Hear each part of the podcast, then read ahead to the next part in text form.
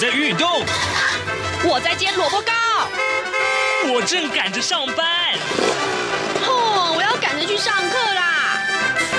这个时候，我们都在听夏志平制作主持的《早安台湾》。早安台湾带给你最热门的时事访谈，最感动的人物专访，最直接的民意表达。对，让我们一起收听《早安台湾》。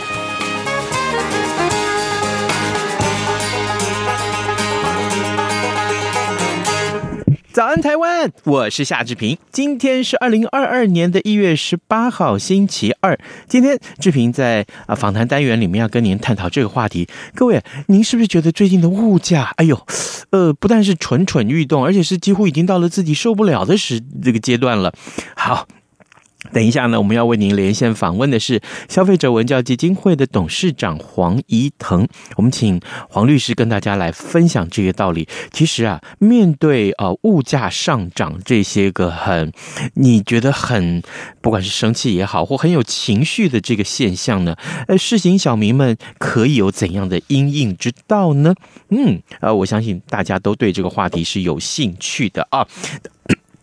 当然了，啊、呃，这个物价上涨跟很多原因有关，所以呢，应该呃，政府也可以采取一些措施，对不对？好的，在跟呃呃董事长连线之前呢，志平有一点点时间跟大家说一说各平面媒体上面的头版头条讯息。我们首先看到，呃，连着几天呢，联合报和中国时报仍然是把头版头条的位置都呃放在关切疫情上面。联合报的呃头版头条告诉我们，西提传播链再爆十四例啊，那本土有加十七，就是十七例个病例，创下了半年来的新高。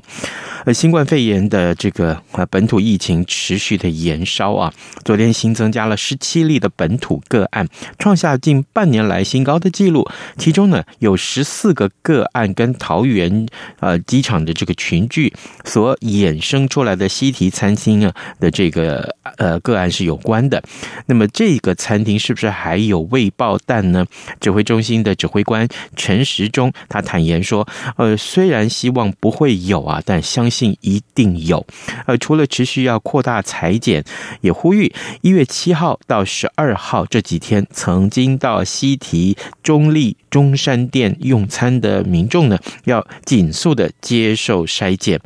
那联邦银行。的这个航员呢、曾经在一月七号到西提西餐厅去聚餐，呃，引发了另一波的这个群聚感染。昨天再。增加了十四名的相关个案，包括了两名在一月七号用餐的顾客啊，八名是在一月九号用餐的顾客，还有呢，就是一名餐厅员工啊啊，再加上这个啊，有有三名染疫顾客的同事跟室友，所以这个餐厅的群聚案啊，累计已经到三十四个病例了。好啊，那这个当然。呃，这个染疫西提的顾客当中啊，分别是在一月七号跟九号到餐厅去用餐，但是八号却没有传出病例啊。呃，对此陈时中他是解释说，感染 Omicron 的这个变异株之后，两天之内就具有传播力，那一天内可能还传不出去。那八号用餐者没有出现染疫，这是可以想象的，但目前呢，还没有出现十到十二号用餐的确诊者，所以。呢，这让陈时中是有点担心啊。那当然，《中国时报》的关切的重点当然也是疫情啊。不过，呃，重点有一点不一样，除了关切这个昨天的统计数据之外，啊，还提到了陈时中昨天说，将会请这个专家来讨论呢，朝这个缩短检疫日期这个方向去研拟。那工位学者也建议说，确诊者呢，呃，解隔离的标准呢，由发病后的十天改为发病后的五天。那等到农历春节过后呢，就可以考虑缩短入境检疫天数，从十四天改为五天了。这是中国时报上面提到的头版头条的内容。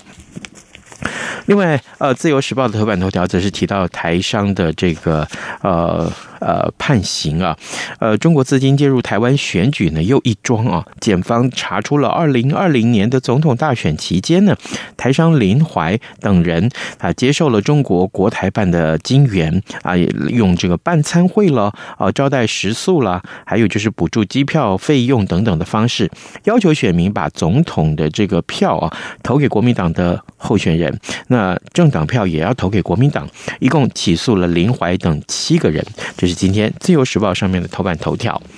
现在时间已经早晨的七点零五分二十七秒了，来，我们先进一段广告，广告过后马上就跟黄董事长连线喽。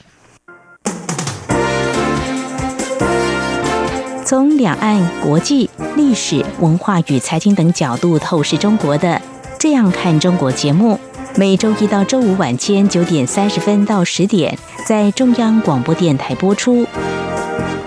如果您对《这样看中国》节目有任何收听想法或意见，欢迎寄信到台北市北安路五十五号，也可以透过电子邮件的方式。节目有两个信箱：二零二零 at。r t i 点 o r g 点 t w，或是二零二零零二零三 n e w s at gmail dot com。再次谢谢听众朋友们的收听与支持，请持续锁定每周一到周五晚间九点三十分到十点播出的《这样看中国》节目。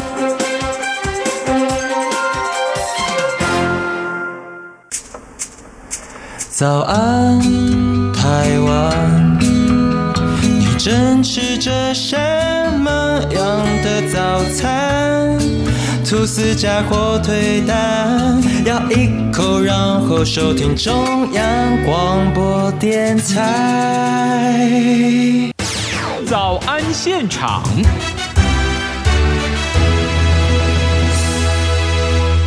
这里是中央广播电台台湾之音，您所收听的节目是《早安台湾》，我是夏志平。此刻时间早晨七点零七分十一秒了。啊，今天我们来为您探讨的是有关于物价上涨这个消息、这个现象啊。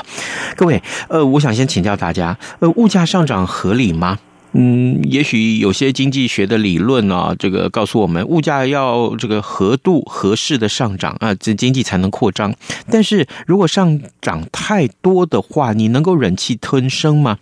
啊，好了，接下来我们要为您来访问的是消费者文教基金会的董事长黄怡腾，我们请黄董事长来分享啊。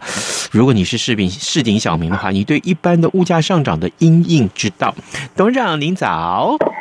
主持人志平兄早，各位听众大家早。是，谢谢董事长一早跟我们在连线。董事长，谢谢您啊！这个相信很多人都会觉得台湾的物价最近不断的挑战极限哈，呃，特别是这个万物齐涨啊，这个只有你的荷包不涨，这怎么办呢？呃，因为这个好不容易公务人员要加薪了，但是并不是所有的人都加薪哦啊。然后我我曾经有听到一个个案啦，就是我自己的朋友的个案，就是物价上涨之前啊。他啊，只是每次一个礼拜出去买菜一次，那带三千块钱在身上啊，一个礼拜家庭所需的食物大概都还有的找，这还有剩了啊。可是呢，是现在啊，他得要掏出第四张千元大钞才够了。所以，董事长，我首先想请教你，最近有没有哪些个数据啊，是可以显示啊，物价高涨，而且是涨得很严重的？那业者都说这跟疫情有关呢、啊，真的是如此吗？哦，是的，最近我们大家普遍感受到，好像物价有蠢蠢欲动的消息啊，嗯、这个压力真的是很多人都跟消基会的反应都有这样的一个心声。那行政院的主计处哈、哦，它的确是我们国家这个负责掌管各种数据的机关，它在今年的一月六号，元月六号就发布了最新一期的这个 CPI 消费者物价指数跟。顿售物价指数的确指出来几个重要的数据哈，这个倾向是这样，就是消费者物价指数从一百一十年，今年是一百一十一年，嗯，去年的一月份开始哦，就有一些微幅的开始往上跑的这个迹象，然后一直跑到今年的十二月啊，嗯，年增加率上涨到从零点零点零九哦。从零点零点零九左右，零点零六左右呢，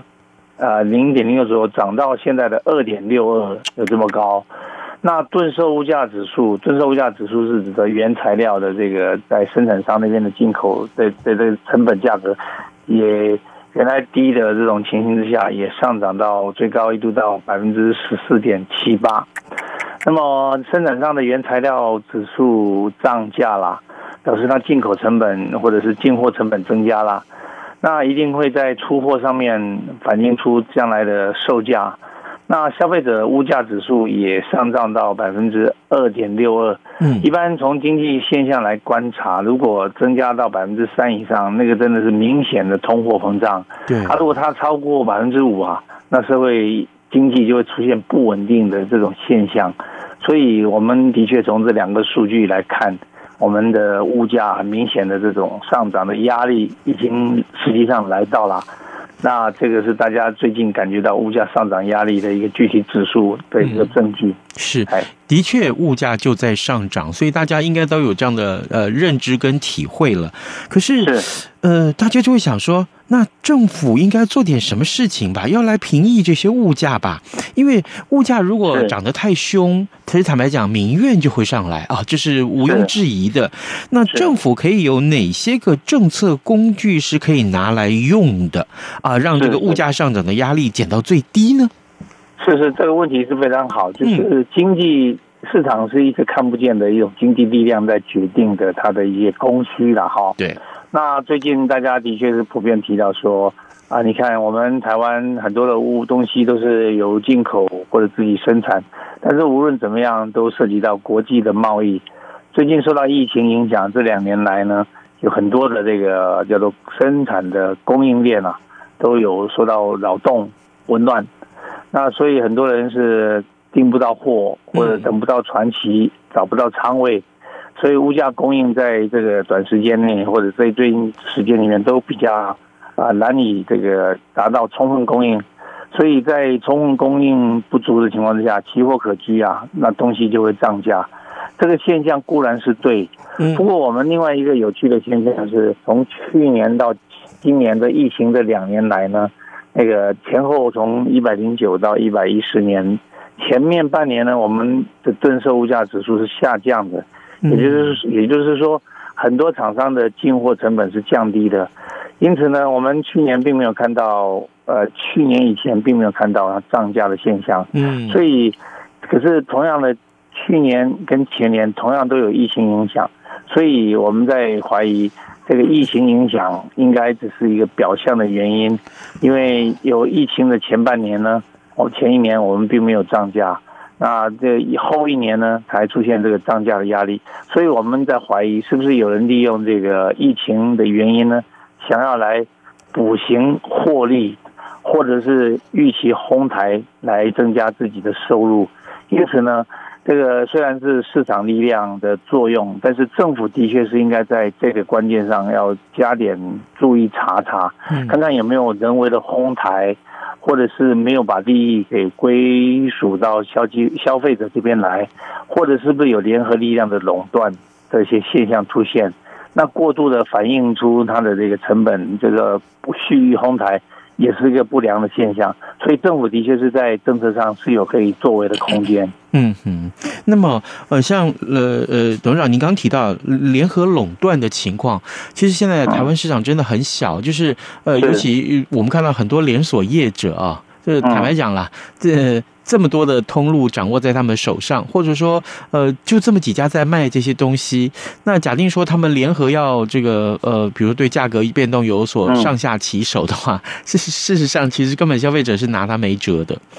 对对对。借机哄抬就是一个不当的现象。那如果又是有供应力的这些厂商，他又有联合行为，这个是跟公平交易法的管理有关系啊。这是第一个。第二个，很多的重要的民生物资，比如说黄小玉、黄豆、小麦、玉米，它是我们很多物资的这个原材料。对。那么，呃，政府一度用这个降低关税、进口关税的方式来这个让厂商能够获得比较。呃，减少成本。那照理说，这种供应应该是在往下游供应的时候，价格能够有呃，这个优惠能够出现在压低价格的效果。嗯。但是我们却发现，政府的这个用心呢，也许上游的大盘商只是把这个利益放到进入私囊。并没有把这个利益回归到这个价格的降低，所以也会产生这些该降不降的现象。所以政府的确有必要去查查这些上游业者哦，他在供应这个价格为什么不把它反映出来？政府减少关税的这样的一个进口关税的这样一个效效果，这个都是政府可以做的。另外还有厂商是不是有借机哄抬业者之间工会，他们是不是在这一方面呢有这个联合的行为？呃，政府机关因为有这个一些专责机构，比如说物价督导汇报、物价小组，或者是政府本身组织就有力量，他就可以跟这些工会去了解、去查一下。如果真的有不当的人为的涨价，那应该是把它有效的把它遏制才对。嗯，我我记得这个有所谓的喝咖啡啊，就是这个真的是会找一些业者来喝咖啡，关切一下呀。啊，这个明示暗示也都要说才对啊，至少这个呃，很多消费者会呃看到的一些状况，就是哎，我我看到业者，就是通路业者或者一些厂商愿意降价，会让我觉得我心里舒服一点。但呢，目前可能这个情况是比较少一点，有啦，应该是有啊，但是会比较少，而且呢，呃，政府的动作可能也不够积极哦。哎，是是是，也许政府最近忙着别的事，所以应该回到正轨来关心一下物价，哈、嗯。那或者是真的是拿出有效办法，比如说我们长期哈，这个关系到我们大的这个油水电这些嘛，哈。嗯。那大家都知道，我们的油有个冻涨机制，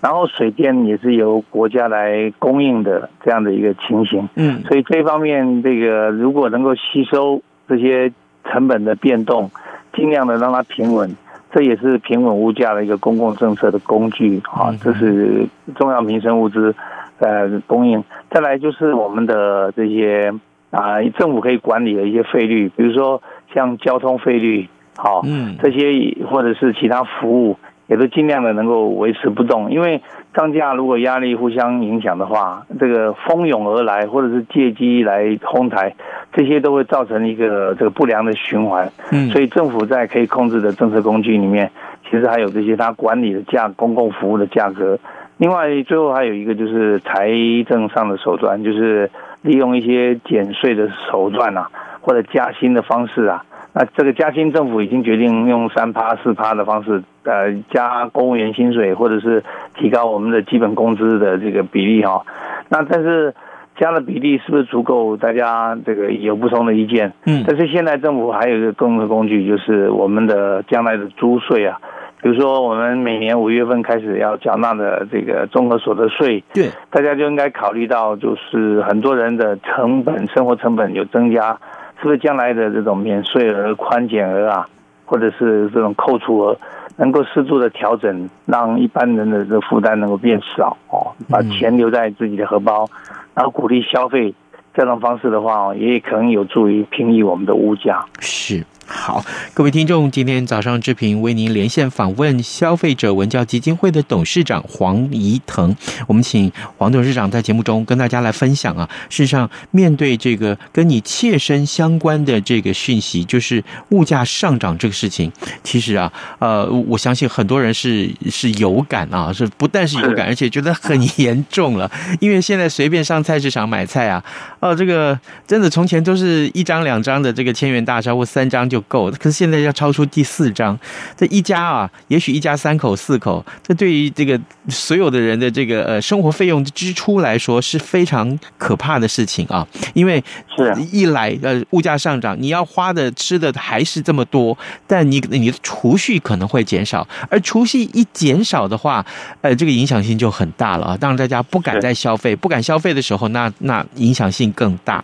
所以董事长您刚刚所提到这些方法啊，像这个油。电价格啊，啊，都是政府可以掌控的工具，还有一些呃所管理的费率啊，甚至于像啊财政上面所谓的这个减税方法，这些都是。可是我那天看到这个报道的时候，我觉得还蛮有意思的，就是现在啊很多的业者啊都会呃把他们的价格呃往上调，售价往上调。那您这个呃消基会的建议是说，哎，那为什么不？公布一下不涨价业者的名单。我看到这件事情的时候，眼睛是为之一亮，因为事实上还是有人愿意说不涨价，用低的价格来抓住客户。所以，是是呃，董事长，我可不可以请您也谈谈这个想法？我我觉得很可能，呃，我们的听众会很受到鼓舞哦。是是是，这个志平兄的这个观察非常的有趣啊，非常有用，因为。大家都是消费者哈，很多消费者感觉自己太渺小了。其实刚好汇集消费者的力量哦，是可以这个很壮大、很巨大。那个消费者其实是市场上一个购买的一个力量，所以消费者利用这个他们的力量来影响到这个可以有效的购运用哦，是很重要的关键。那自觉上，如果说我们对于一些不涨价的业者，消费者用实际上的购买消费哈来支持他。那这个本来就是一个市场上力量的一个发挥哈，所以团结起来是真的可以有这个效应。那我们真的是想到说，如果大家都百无齐涨，但是如果真的有业者他说我自己还挺得住，我自己的成本可以用有效的管理来这个吸收掉这个增加的成本，那么他愿意维持原有的服务跟商品供应，那这个真的是对消费者来讲是一个福利，是个利多。如果能够公布出来，让大家去努力去供去消费，那去优先采购它，那这些获得奖励，我们常常经济学上讲薄利多销，嗯，它的这个收入增加了，它的利润其实也可以在成本不变或成本增加，但是因为规模变大了，所以它利润会变多，所以这种优良厂商它不涨价，那么我们应该把它表彰出来。让消费者鼓励跟他踊跃的这个跟他消费，这种情形也就是引善啊，引恶扬善。嗯，那对于这个好的这个厂商，我们来鼓励，这个其实是一个好的力量、好的效果的展现。嗯，我们非常支持厂商能够响应这样的活动，能够勇于宣布说，我中涨，我还涨。或者是我只是这样合理的，我不会超过我自己或者消费者能够负担的部分，这种现象呢，其实也是我们鼓励的一个现象。是我们很鼓励业者这样做，但是。策略呢？手段呢？我们刚刚都是请董事长您从这个消费者这一端来解释，而政府可以做什么事情？什么事情？但是啊，呃，我相信鲜少会有人向业者们喊话啊。所以，可不可以董事长这个时候，呃，我们利用这个访谈时间之便，然后也跟我们的业者呼吁一下，有哪些个手段，其实你们可以做啊？为什么不做呢？是是是。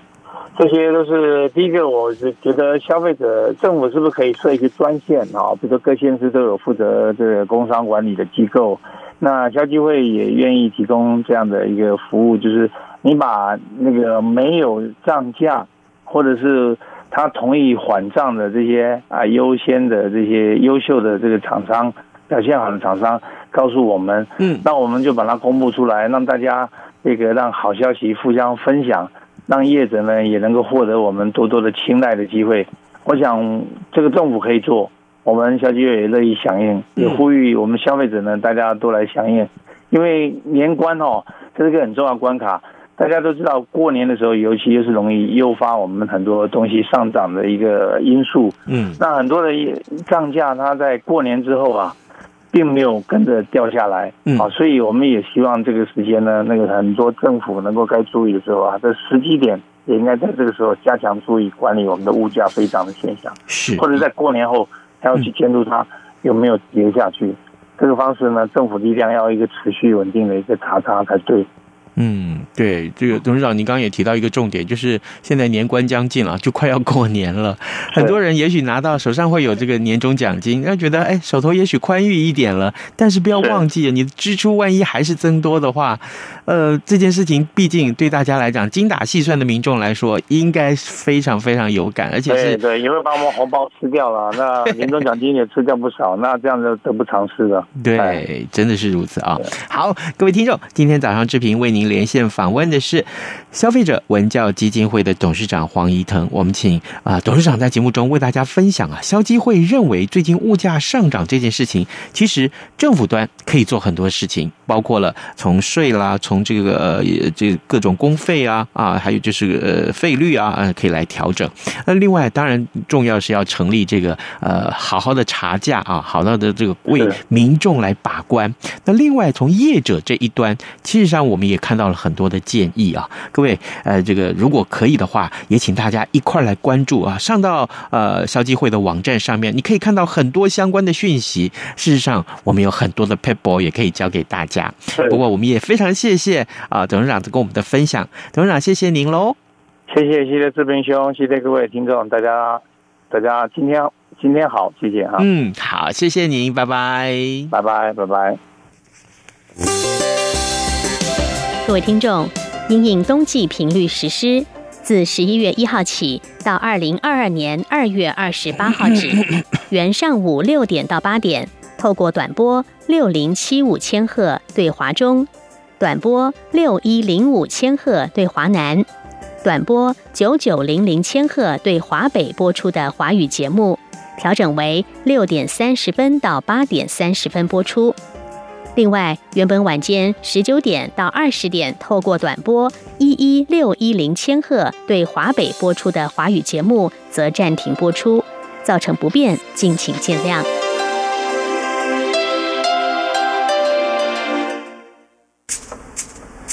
早安。台湾，你正吃着什么样的早餐？吐司加火腿蛋，咬一口，然后收听中央广播电台。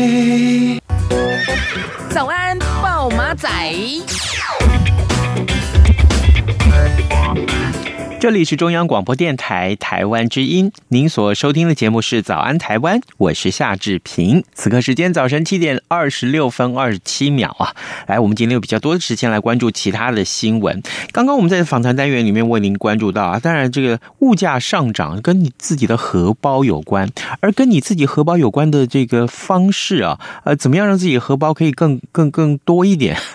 呃，更鼓一点，对不对？这是大家都希望的，钱要赚得多。啊，将来你才会觉得嗯，有一点这个财富自由的感觉。那今天呢，呃，这个呃，《工商时报》的头版头条这则消息啊，我相信我跟大家分享，也许大家会有一点点的感触哦。呃，台股的基金规模啊，创下三十五年来的新高，总规模达到九千九百七十八亿元了。呃，《工商时报》头版头条告诉我们，台股热潮延烧啊，台股基金创下两大纪录。呃，投信投顾公会最新的投统计，台股主动式基金及 ETF 的规模受这个受惠于热钱的涌入啊，总规模成长到九九七八亿元，改写了台股基金发展三十五年来最大的规模。相较境内外的这个高收益，呃，这。